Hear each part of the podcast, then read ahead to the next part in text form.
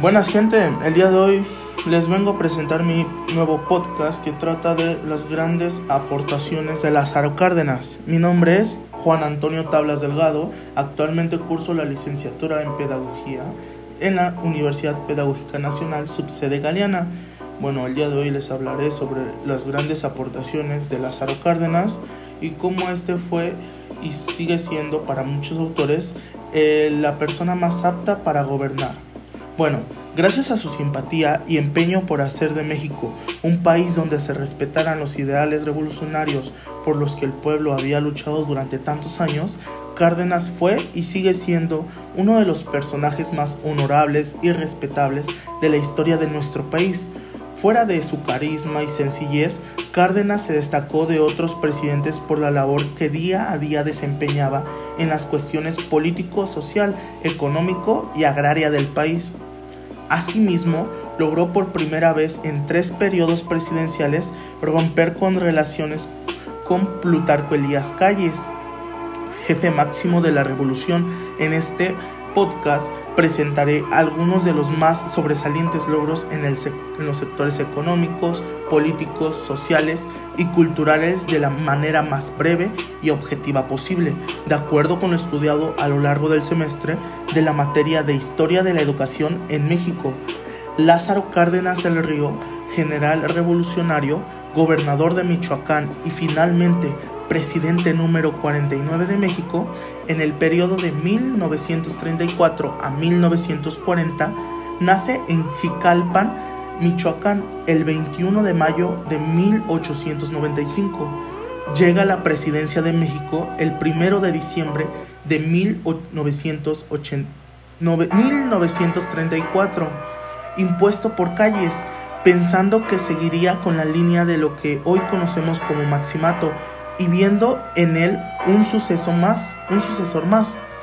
Sin embargo, Cárdenas con sus promesas de justicia social y dignidad nacional decide que es tiempo de dar un cambio que llevará a México al crecimiento, enviando a Calles al exilio en abril de 1936.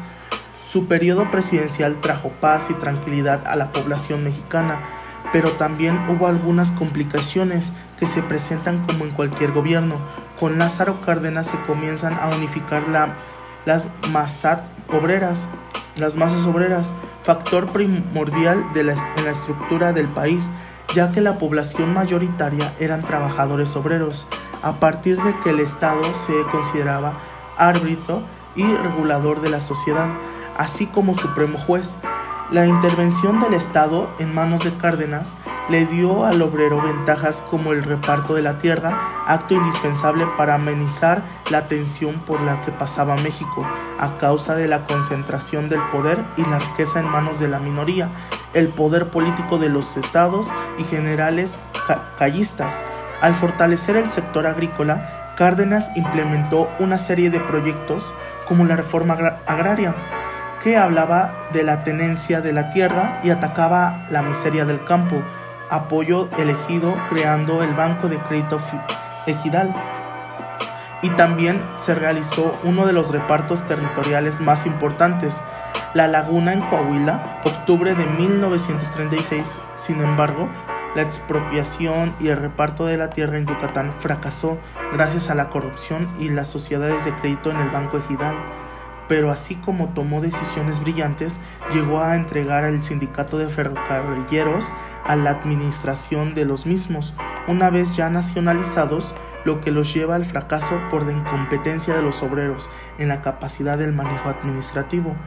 Todos los hechos de Cárdenas se apegaban estrictamente al cumplimiento de los artículos revolucionarios de la Constitución del 17, pero también se contradecían estos principios, ya que con Cárdenas se, ya que con Cárdenas se consolidó el antidemocrático monopolio del partido oficial, teniendo sus orígenes en el PMR, posteriormente PRM, finalmente y en la actualidad como PRI. Por consiguiente, a este monopolio político surge en septiembre de 1939, en oposición al cardenismo, un partido dirigido por Manuel Gómez Morín, denominado PAN, Por otro lado, la cuestión petrolera dejó a México un futuro prometedor, un gran impacto que hasta en la actualidad es fuente de riqueza. Mojica, quien había sido su entrañable compañero de lucha y también una visión de un proyecto en el cual se estipula que los yacimientos petroleros pertenecían a la nación, en 1936 se publica la ley de la expropiación sin aplicarse en el caso del petróleo y minas. Fue hasta el 18 de marzo de 1938 donde Cárdenas, pensando en el beneficio del pueblo, aplicaba la ley de expropiación petrolera. Este trascendental hecho lleva a México a un estado más independiente. La expropiación dio paso a la nacionalización de empresas e indemnización de, las mismas, tanto nacionales como extranjeras. Pero a pesar de toda la política y economía innovadora, México no era, no era un país respetable en la política internacional y lo lleva a conflictos con la Liga de las Naciones, pero Cárdenas en su afán de progreso envía una carta y se reforma a México y se retoma a México, considerándolo como el único país que hablaba de ética. Este sentimiento nacional de ética y solidaridad contrajo beneficios culturales para México, ya que el país tomó en el papel de una especie de refugio, alojó a muchos españoles que fueron afectados por la Guerra Civil Española y surge la Casa de España, que después sería el Colegio de México.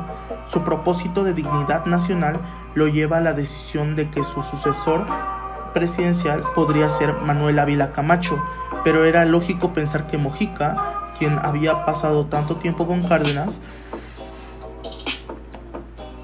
sin embargo, se considera que Ávila Camacho es el indicado para llevar a México a la paz en el periodo que se aproxima. Lázaro Cárdenas cumplió con muchas de las expectativas que se tenían en aquella época de política, justicia y dignidad social. Fue uno de los personajes que forjó la identidad de México. Aún en su muerte, dejó un tipo de testamento político en el cual recalca la importancia de la democracia mediante la práctica del voto. Así es como Cárdenas fue y sigue siendo el estereotipo de presidente que el pueblo mexicano necesita. Muchas gracias, que tengan un excelente día. Hasta la próxima.